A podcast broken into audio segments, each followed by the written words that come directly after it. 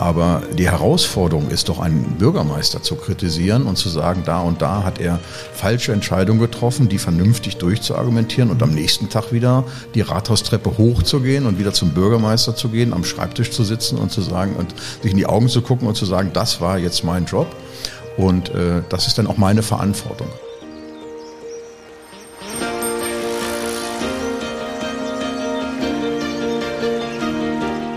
Redefluss Blaugrünes Leben an Emscher und Lippe.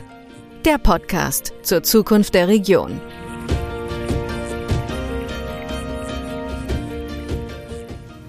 Herzlich willkommen zu unserem Podcast Redefluss. Mein Name ist Uli Petzel, ich bin Vorstandsvorsitzender von Emscher Genossenschaft und Lippe Verband.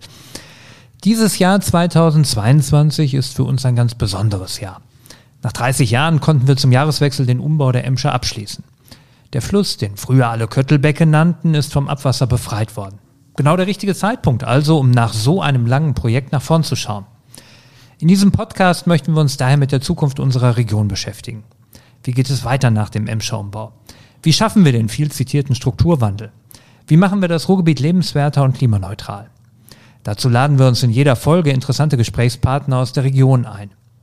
In der heutigen Episode sprechen wir mit einem Mann, der die Entwicklung des Ruhrgebiets seit vielen Jahren prägt, und zwar als Berichterstatter.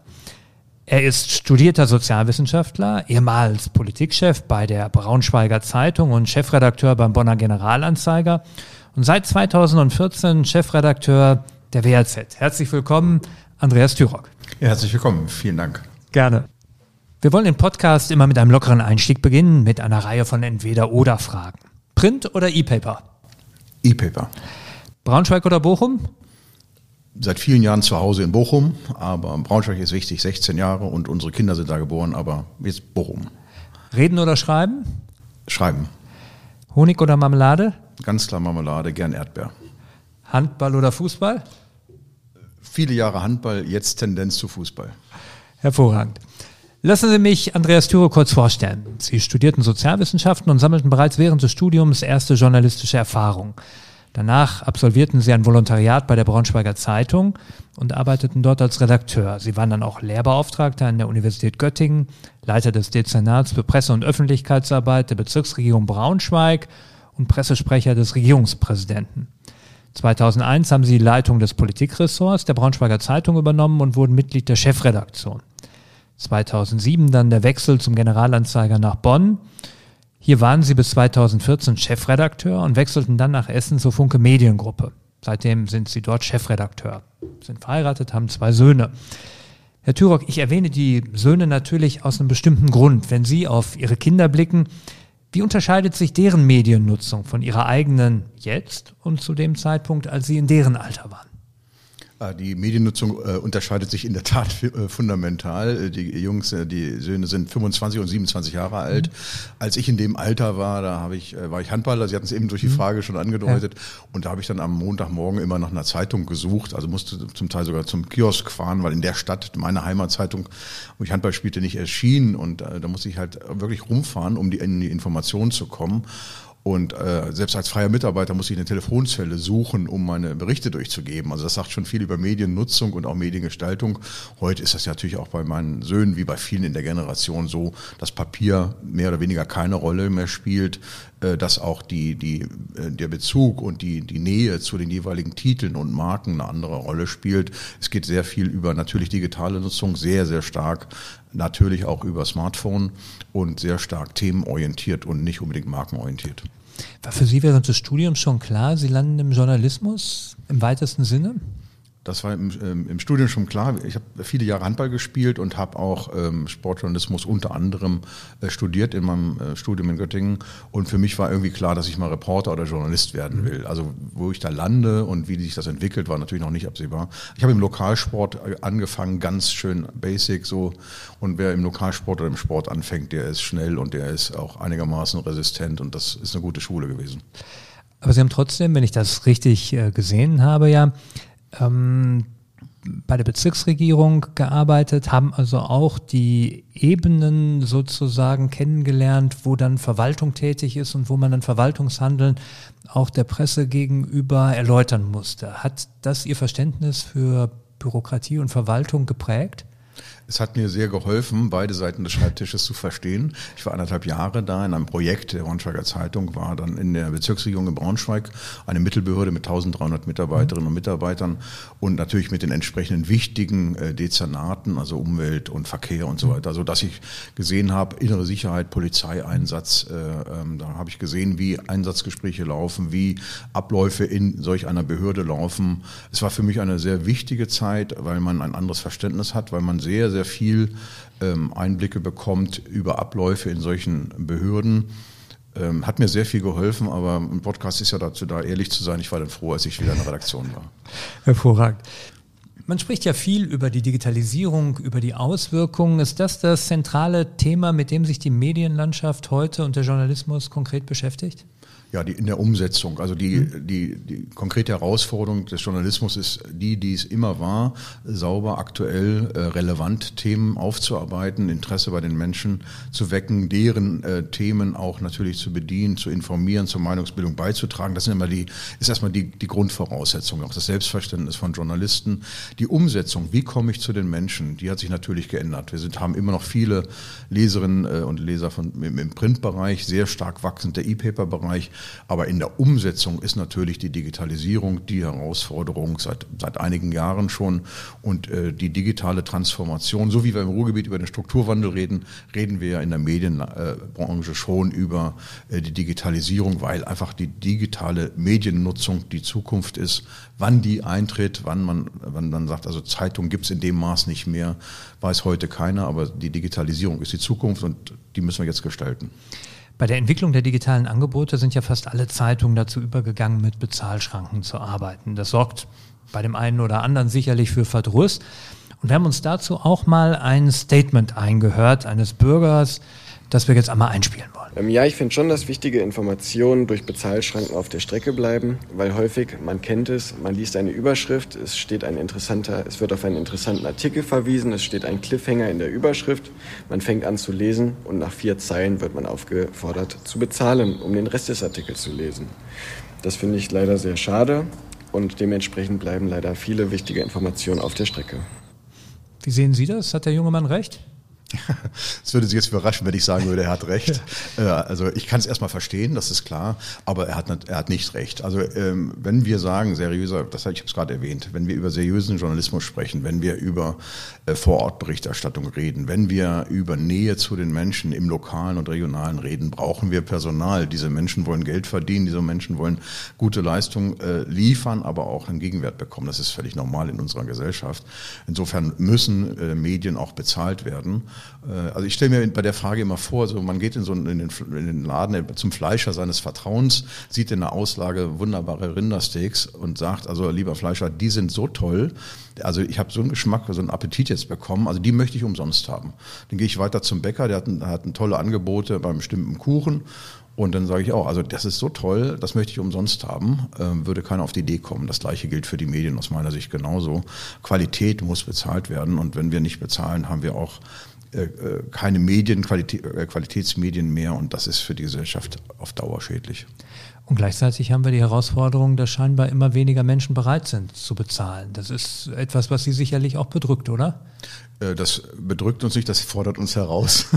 Aber es wirkt natürlich, also die Wahrheit ist schon, dass äh, durch das große digitale Angebot sehr viele den Eindruck haben, dass diese, die Nutzung, die Medien, die ihnen zur Verfügung stehen, kostenlos zur Verfügung stehen, ausreichen. Das ist die äh, zentrale Herausforderung. Also in der Abstufung sehr gute Inhalte sauber bringen, mhm. dann die digitale Transformation schaffen und im nächsten Schritt die Menschen davon überzeugen, dass Qualität Geld kostet und dass mhm. es für ihr persönliches Leben, das ist unsere Herausforderung, für ihr persönliches Leben einen Nutzen bringt, einen Vorteil bringt, wenn ich ein bestimmtes Medium nutze und dann bin ich auch bereit, dafür Geld zu zahlen.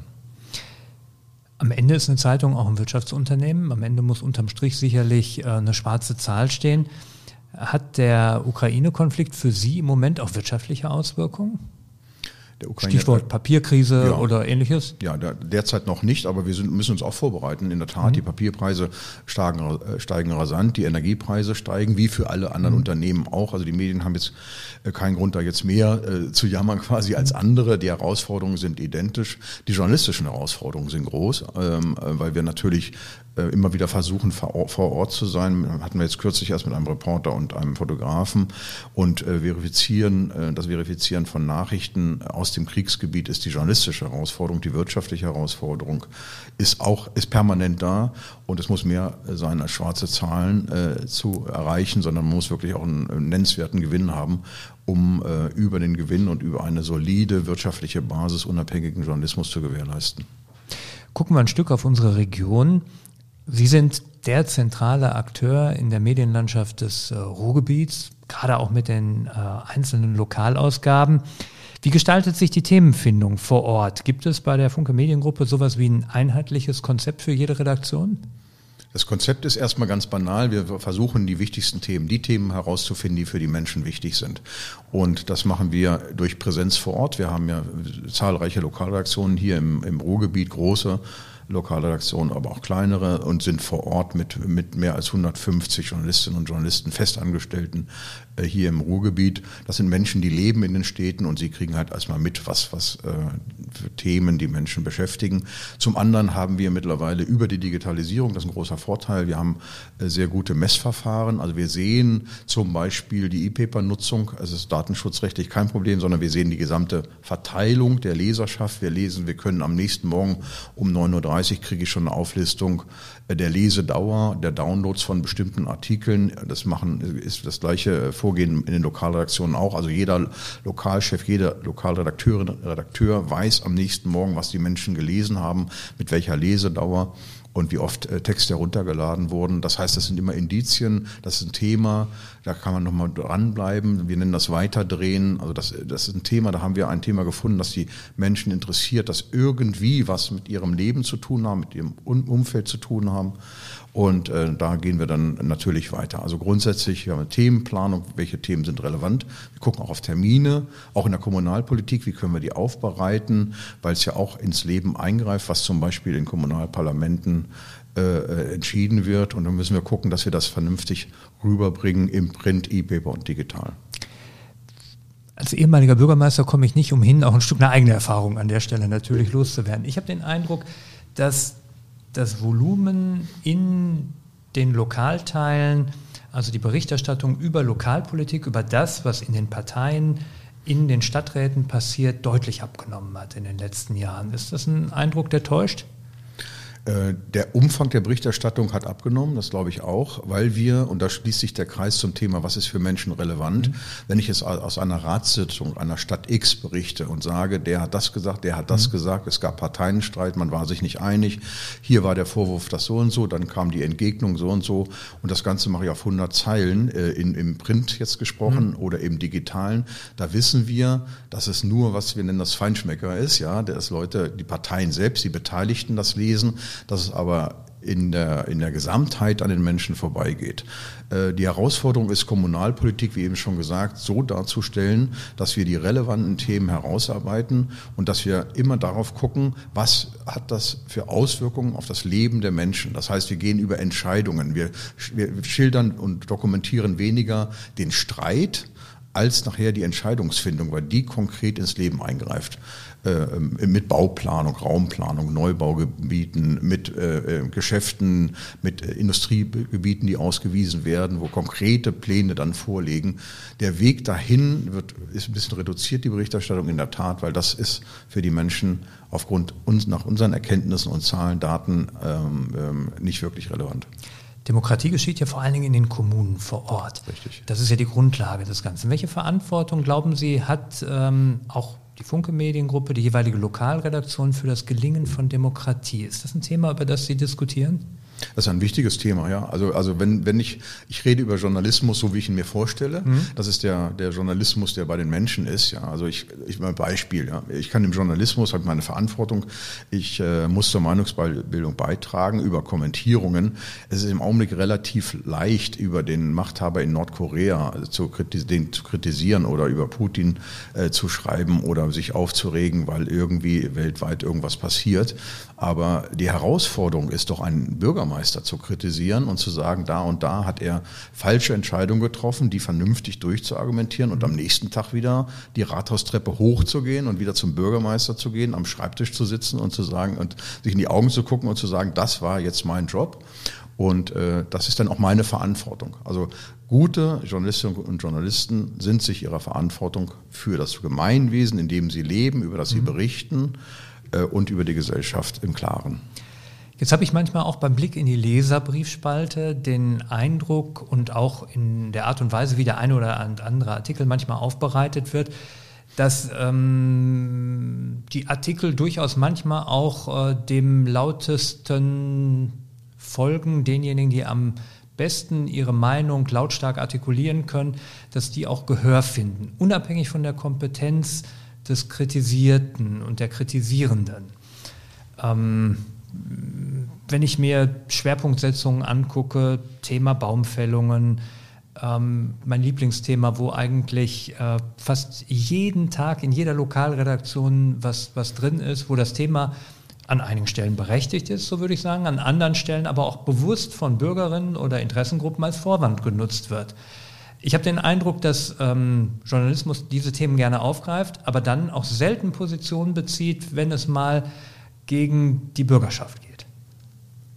Also zum einen würde ich das nie ganz ausschließen, dass die lautesten und dass die am besten argumentierenden äh, ein bisschen mehr zu Wort kommen. Ähm, also im Einzelfall, wenn Sie sagen, das ist ein Gesamteindruck, würde ich jetzt, äh, ich würde das jetzt nicht als Regel darstellen, aber ich würde auch nicht sagen, das gibt's nicht. Das wäre ja auch albern und das wäre auch nicht seriös. Mhm. Es kommt immer mal wieder vor, dass gut organisierte Gruppen, das ist im Übrigen mal im Wahlkampf aktuell ja auch so, gut organisierte, durchargumentierte Gruppen kommen dann natürlich auch immer mal wieder zu Gehör. Mhm. Aufgabe des Journalismus ist das, ähm, immer wieder reinzugucken und da auch den, den Finger in die Wunde zu legen und zu sagen, so, was steckt wirklich dahinter? Wenn Sie den Eindruck haben, dass hin und wieder, gerade bei populär, bei den populären Themen, Baumfällungen, ähm, dass da das eine oder andere Mal äh, die Bürgerschaft zu gut wegkommt, würde ich das auch nicht ausschließen, weil wir, also wir sind schon im Kern ich, ich definiere das immer als, als Anwalt der Leserinnen und mhm. Leser. Und als Anwalt kann hin und wieder mal, kann es hin und wieder mal vorkommen, dass du, dass du irgendwie näher bei den Menschen mhm. bist als bei den Behörden. Das ist, ähm, das ist nicht immer richtig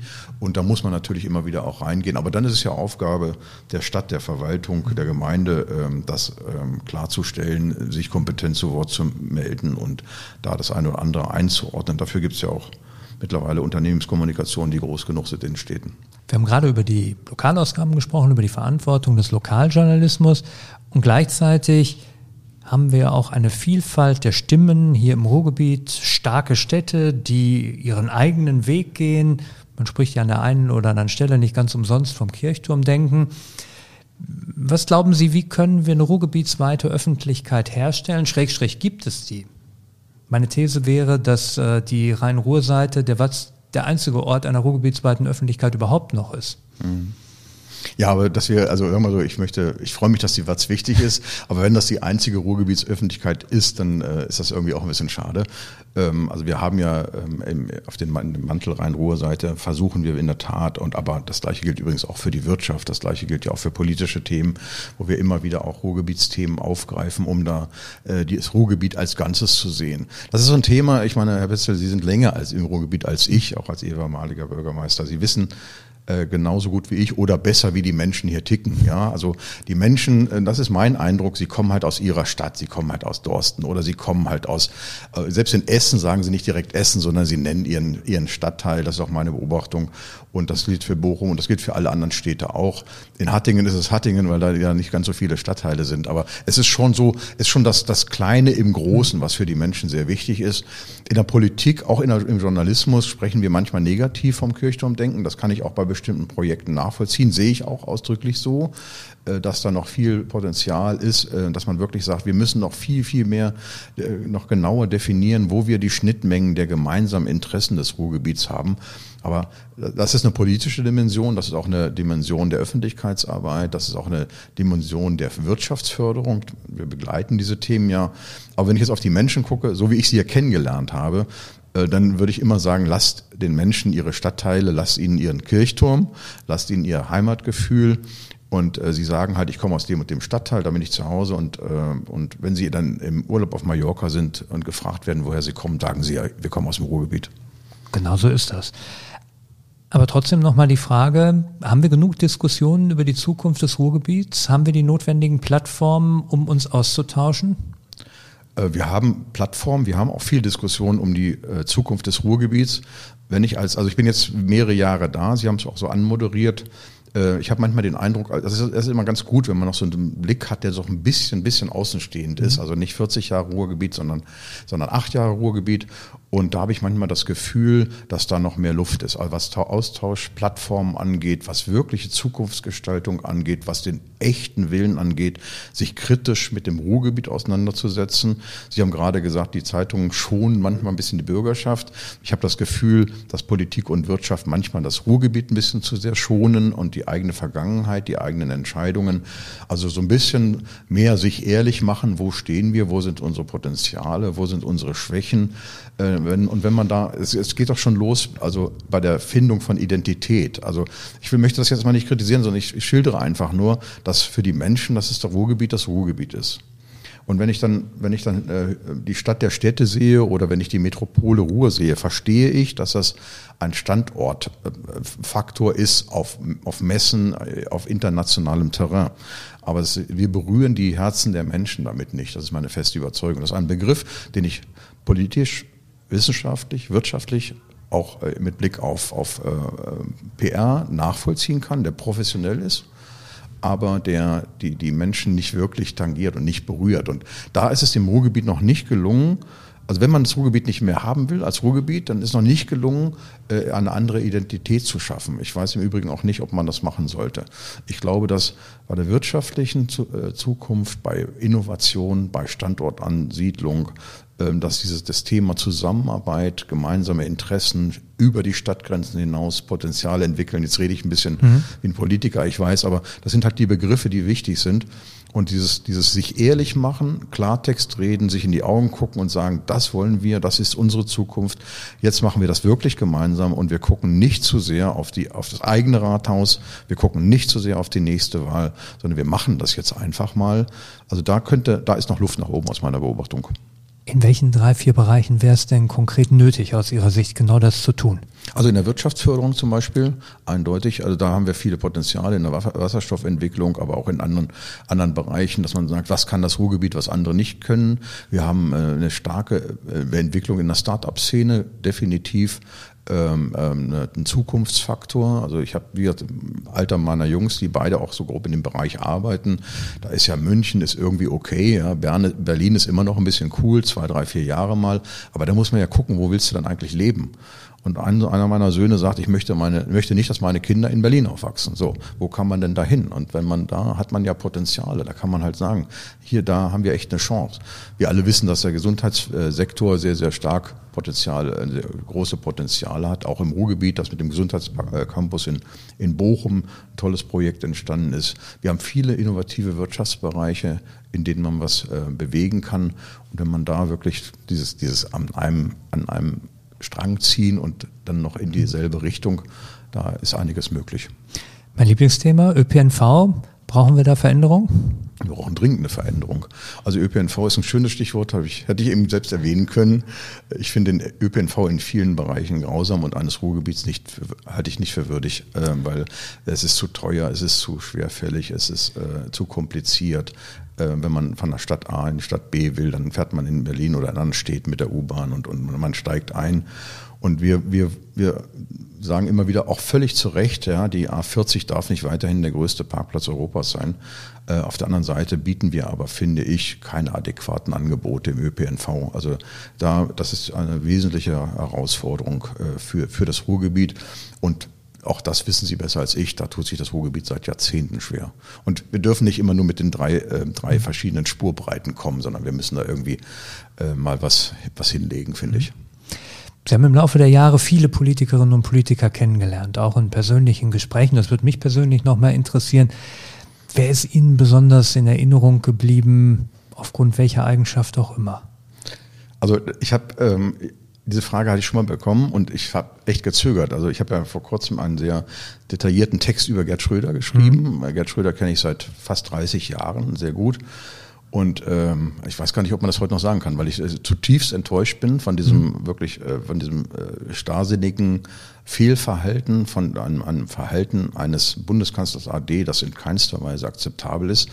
Trotzdem, wenn ich ehrlich bin, sage ich, das ist eine Persönlichkeit, die mich äh, beeindruckt hat mit seiner äh, Durchschlagskraft, mit seiner Art, mit seinem Humor, mit, seinem, mit seiner Bodenständigkeit und trotzdem taktischen und strategischen Raffinesse. Ähm, also ich äh, kann Gerd Schröder jetzt nicht mehr loben und kann nicht sagen, der hatte was, er hat sein, sein Lebenswerk zerstört, aber es war schon eine Persönlichkeit, die sehr beeindruckend war.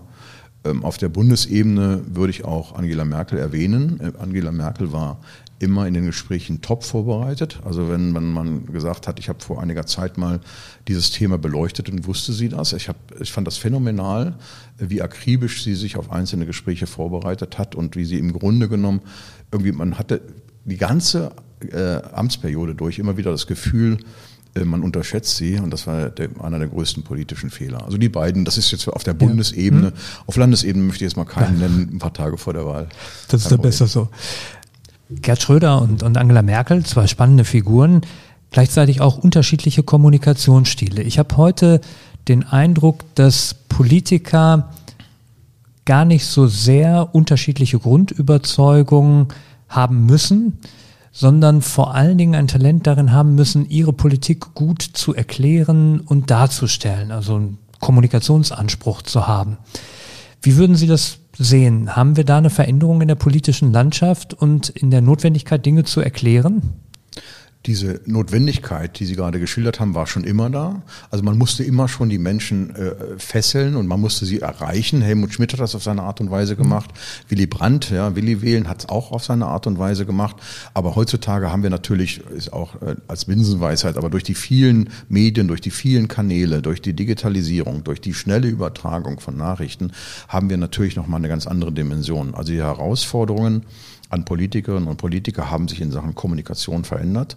Wir erleben gerade, wenn ich so argumentiere, übrigens ist das immer äh, parteipolitisch äh, unabhängig, ich habe da keine Nähe zu einer Partei, aber ich sage, dass das Thema, dass Olaf Scholz im Augenblick das Problem hat mit einer Politik, die man übrigens nachvollziehen kann. Also man kann das so oder so sehen. Also es gibt gute Argumente. Ich glaube, das ist keine, kein Schwarz-Weiß-Denken bei der aktuellen äh, Bewertung der Politik von Olaf Scholz. Das Problem ist oder die Herausforderung ist, diese Politik zu erklären. Wenn ich den Menschen nachweislich authentisch erklären kann, warum ich so handle als Bundeskanzler, dann erreiche ich mehr. Das ist äh, eine große Herausforderung, aber man macht aus einem Olaf Scholz mit anderen Qualitäten, macht man aber auch keinen großen Kommunikator.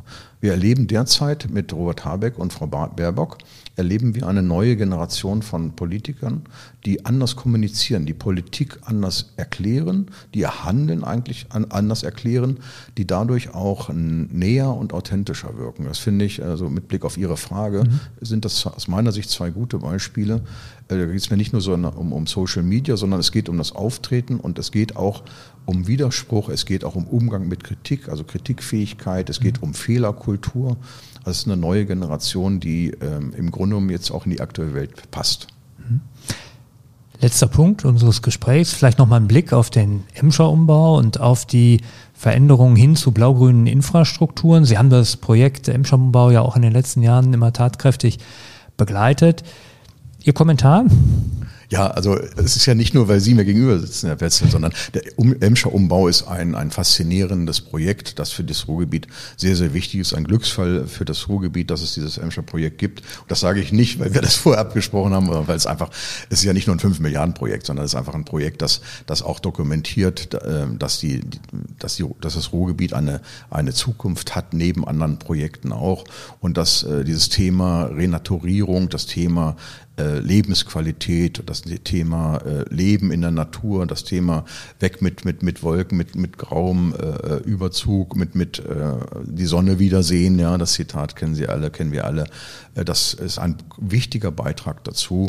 Und ich sag ähm, im Ruhrgebiet gerne, also ich höre immer wieder Menschen hier, die sagen, wenn jemand kommt und sagt, oh, es ist so schön grün hier, oh, ich kann es nicht mehr hören, heißt es dann immer. Ich sage dann, lasst es, also lasst es Genießen. zu, genießt es bitte, das ist wunderbar. Das Ruhrgebiet ist grüner als alle einsch das einschätzen. Das äh, Ruhrgebiet ist eine der unterschätztesten Regionen in Deutschland. Ist meine feste Überzeugung. Ein bisschen was habe ich schon gesehen.